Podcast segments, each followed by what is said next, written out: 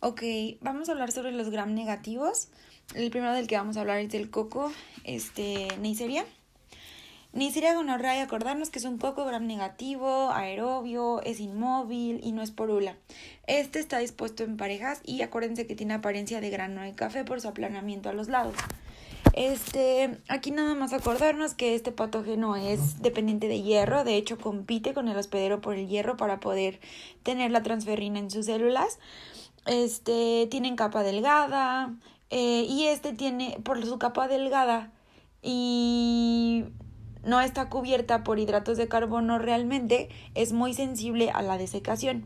Tiene pilis, los cuales van a permitir la adherencia a la membrana a la membrana de las células del hospedero y su principal proteína es la por B, la cual lo va a nutrir. Acuérdense que el humano es el único hospedero, la transmisión eh, por contacto sexual es muy frecuente, las portadoras asintomáticas por lo general son las mujeres y este la GPC menciona que es un 50% mujeres, 20% hombres, pero realmente en la estadística casi siempre los números están emparejados. La incidencia máxima es entre, lo, entre la edad de los 15 a los 24 años y la GPC menciona una media de 17 años. Este, la GPC menciona que es la segunda la segunda bacteria más frecuente de transmisión sexual y la segunda enfermedad de transmisión sexual también más importante después de VIH. Alexa, detener alarma. Este, y también menciona la GPC, que es la causa número uno de enfermedad pélvica inflamatoria. Ahora, para el diagnóstico, ah, para el diagnóstico siempre estándar de oro su cultivo. El cultivo antes era el taller Martin, pero ya ha sido sustituido por las pruebas de amplificación de ácido nucleico. Y de las tinciones menciona la GPC que ninguna es 100% ni sensible ni específica. Eh, ¿Cómo lo vamos a tratar? Siempre hay que tratarlo para la para Neisseria, más la coinfección que siempre lleva con clamidia, o casi siempre.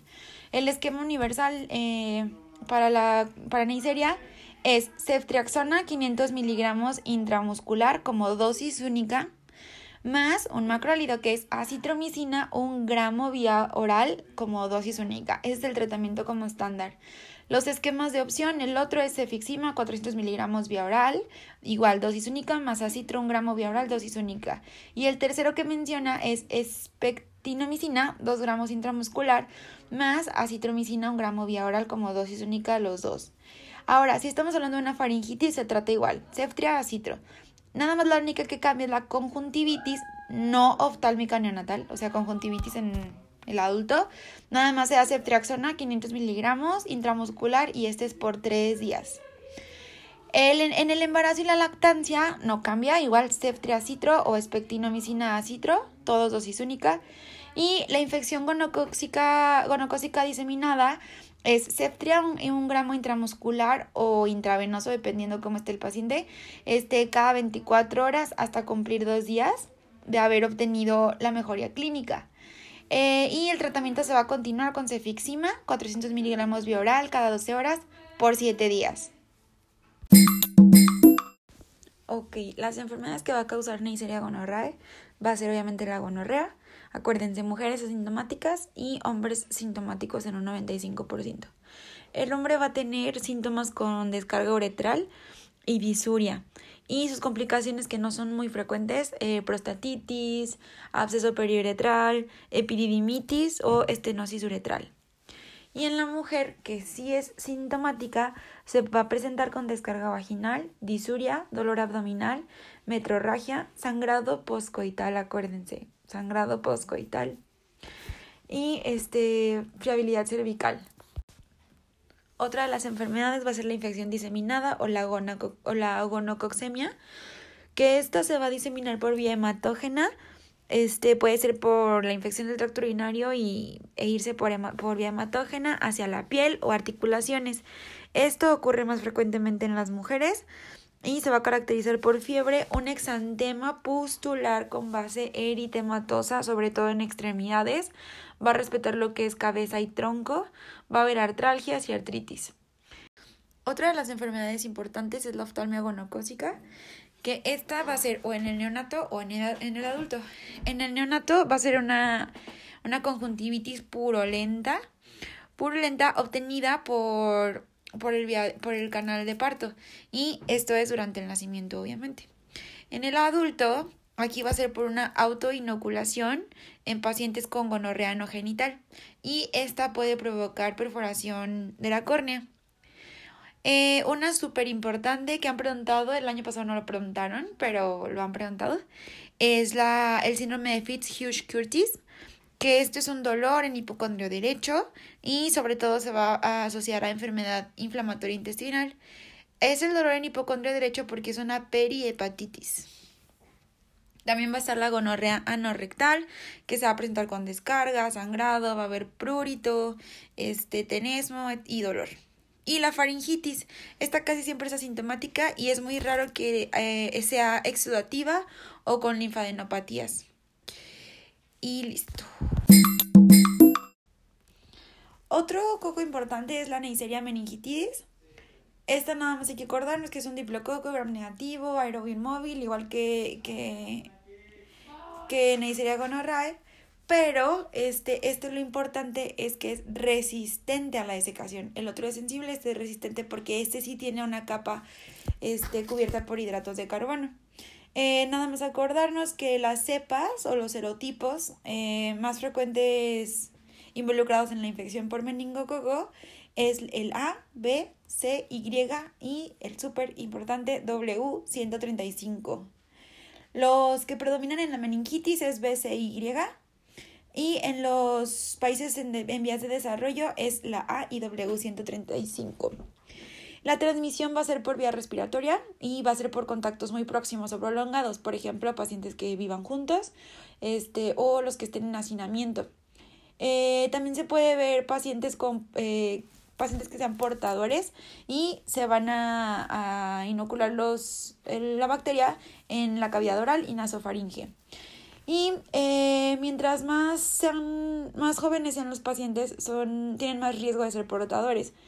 Eh, también es muy frecuente que sean portadores en los estratos socioeconómicos bajos por el hacinamiento y no tiene realmente un predominio de estación, pero es más frecuente en meses fríos y secos.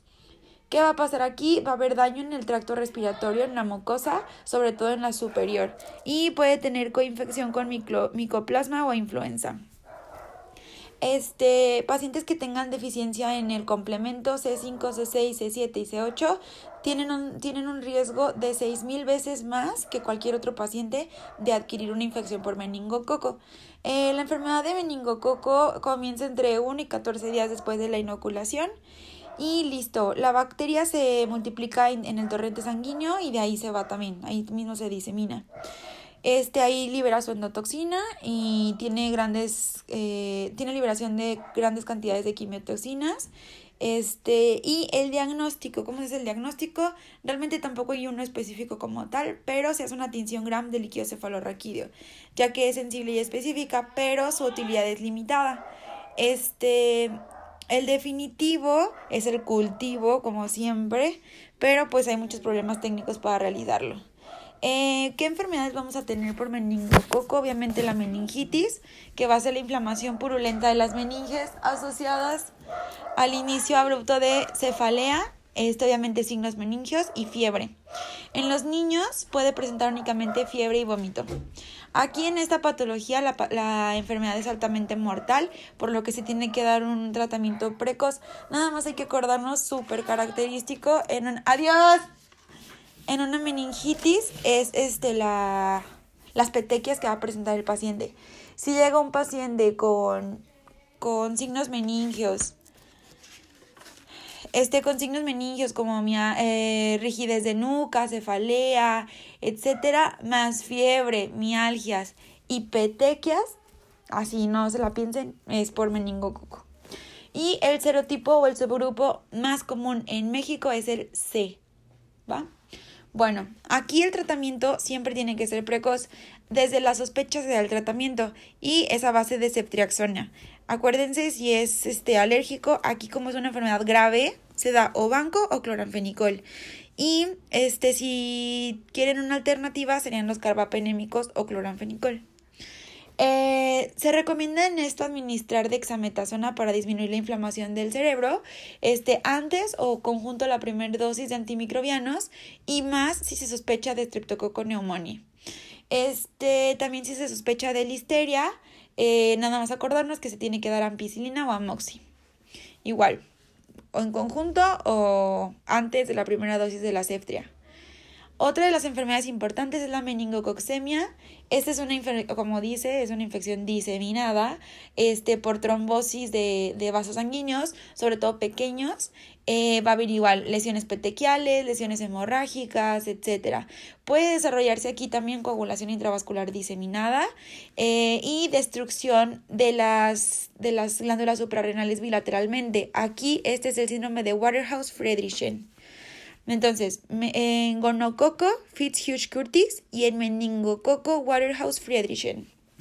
Este, y esto también se ha observado en forma crónica con días o semanas después, pero más leve, ya con febrícula y petequias y artritis, pero que responde bien al tratamiento.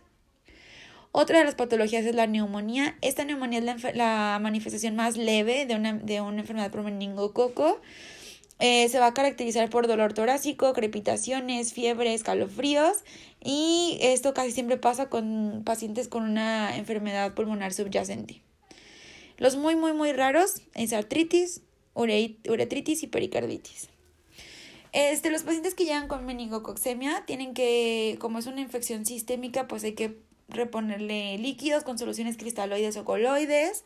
Este, si se requieren vasopresores, dar dopamina o norepi y tienen que este, manejarles la hipertensión intracraneal siempre, convulsiones e hiponatremia. Hay que acordarnos que la, la, el tratamiento por una convulsión, si hay alteración del estado de alerta, nunca vamos a dar diazepam porque lo sedamos más, entonces sería fenitoína. Solamente si hay depresión del sistema nervioso central.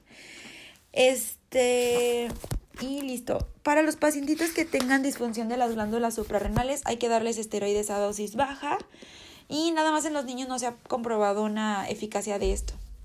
Nada más acordarnos que la quimioprofilaxis para eliminar el estado de portador en los pacientitos, más bien en los contactos cercanos del paciente, hay que darle rifampicina. Es vía oral por dos días y solamente no darlos en gestantes ni en quienes usan anticonceptivos orales.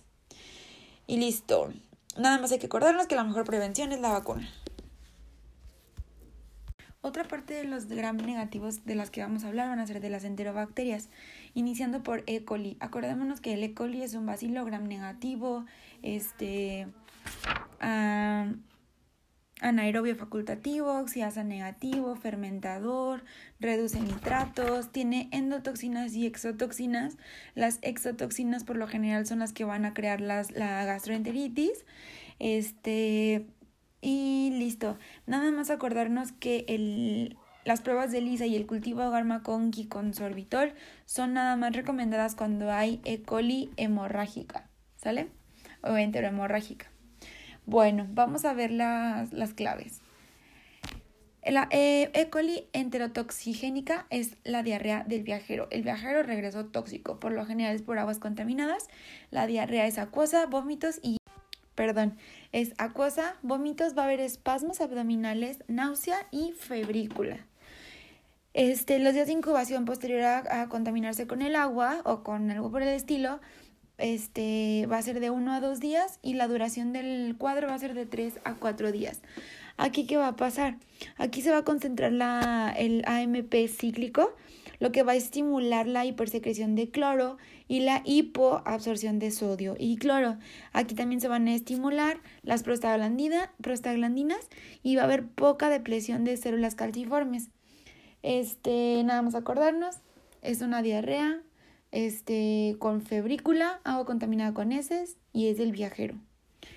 Ahora, vamos a la E. coli enteroinvasiva. La enteroinvasiva realmente no es eh, característica de algún grupo de algún grupo de edad en específico, realmente es una diarrea con espasmos, este puede progresar a disentería, es en más que nada en países subdesarrollados y es en todas las heces. Aquí va a haber una invasión por plásmidos y va a haber destrucción de las células del colon. Eh, posterior a esto va a ser la, entero, la SL coli enteropatógena. Esta súper, súper característica es la diarrea infantil. Sobre todo en países subdesarrollados, igual, diarrea acuosa, vómitos, heces no sanguinolentas. Aquí lo importante es que es un síndrome de mala absorción por la destrucción de microvellosidades por, por la bacteria. Y listo. La más fácil, la enterohemorrágica. Enterohemorrágica va a ser una diarrea sanguinolenta, puede desarrollar síndrome urémico y este por lo general es por productos cárnicos mal cocidos, o sea, los que tengan sangre. También puede ser por lácteos o vegetales. Aquí pues la diarrea inicialmente es acuosa, después es sanguinolenta, poniéndose como ejemplo una colitis hemorrágica, va a haber espasmos, puede llegar a síndrome hemolítico urémico y la, el periodo de incubación es de 1 a 2 días y la duración es más larga que la anterior, este es de 4 a 9 días. Después tenemos la, tenemos la E. coli enteroagregativa. Aquí, clave, súper clave, va a haber deshidratación marcada y todo lo demás igual, febrícula, diarrea acuosa, etc. Aquí no, aquí se desconoce el reservorio y es por lo general en agua y salsas, aguas con las salsas. Aquí vamos a tener un, una imagen característica que es la de ladrillos apilados en la patogenia. Va a haber acortamiento de las vellosidades, va a haber infiltración mononuclear y hemorragia, disminuyendo la absorción de líquidos. Este, y listo. Alexa, detén alarma. Entonces, ya como repaso, enterotoxigénica, el viajero regresó tóxico. Enteroinvasiva, invade a todas las edades. Enteropatógena, el bebé con, el, es el bebé, diarrea infantil. Enterohemorrágica, pues su nombre lo dice, la diarrea sanguinolenta que puede progresar hacia un hemolítico urémico.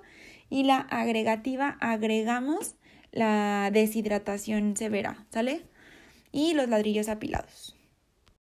Como tratamiento vamos a tener reposición de líquidos y electrolitos, suplemento de zinc en países subdesarrollados y vamos a dividir a los pacientes en dos grupos, menores de 5 años, sobre todo acitromicina, pero si estamos hablando de coli hemorrágica puede ser cefexime o acitromicina.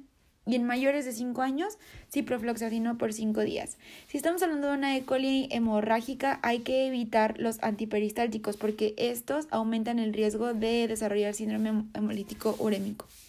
Nada más acordarnos que la prevención de la enfermedad siempre es mediante higiene y preparación adecuada de alimentos, vegetales, hay que cocer bien sus carnes y pues el agua siempre tiene que ser lo más este, limpia posible. Ahora, enfermedades que produce E. coli. La bacteremia, nada más acordarnos que es el bacilo gram negativo más aislado en Estados Unidos. Este por lo general proviene la infección o el foco infeccioso de las vías urinarias o digestivas. La mortalidad pues va a ser alta si tienes inmunocompromiso. La infección de tracto urinario, acuérdense, E. coli es el patógeno número uno y este puede, casi siempre se limita a una cistitis, pero puede llegar a próstata o a pielonefritis, ¿sale? Prostatitis o pielonefritis. La meningitis neonatal, acordémonos que es el principal patógeno en menores de un mes. Este, y esta, esta E. coli tiene que producir antígeno capsular K1. Eso es para que pueda producir su meningitis. Está junto con el Streptococo agalactae, que van a ser los que son número uno en meningitis menores de un mes. Y eh, gastroenteritis, pues es también la número uno, las que les acabo de mencionar, enteropatógena, hemorrágica, etcétera. Y las infecciones intraabdominales casi siempre son asociadas a perforaciones intestinales.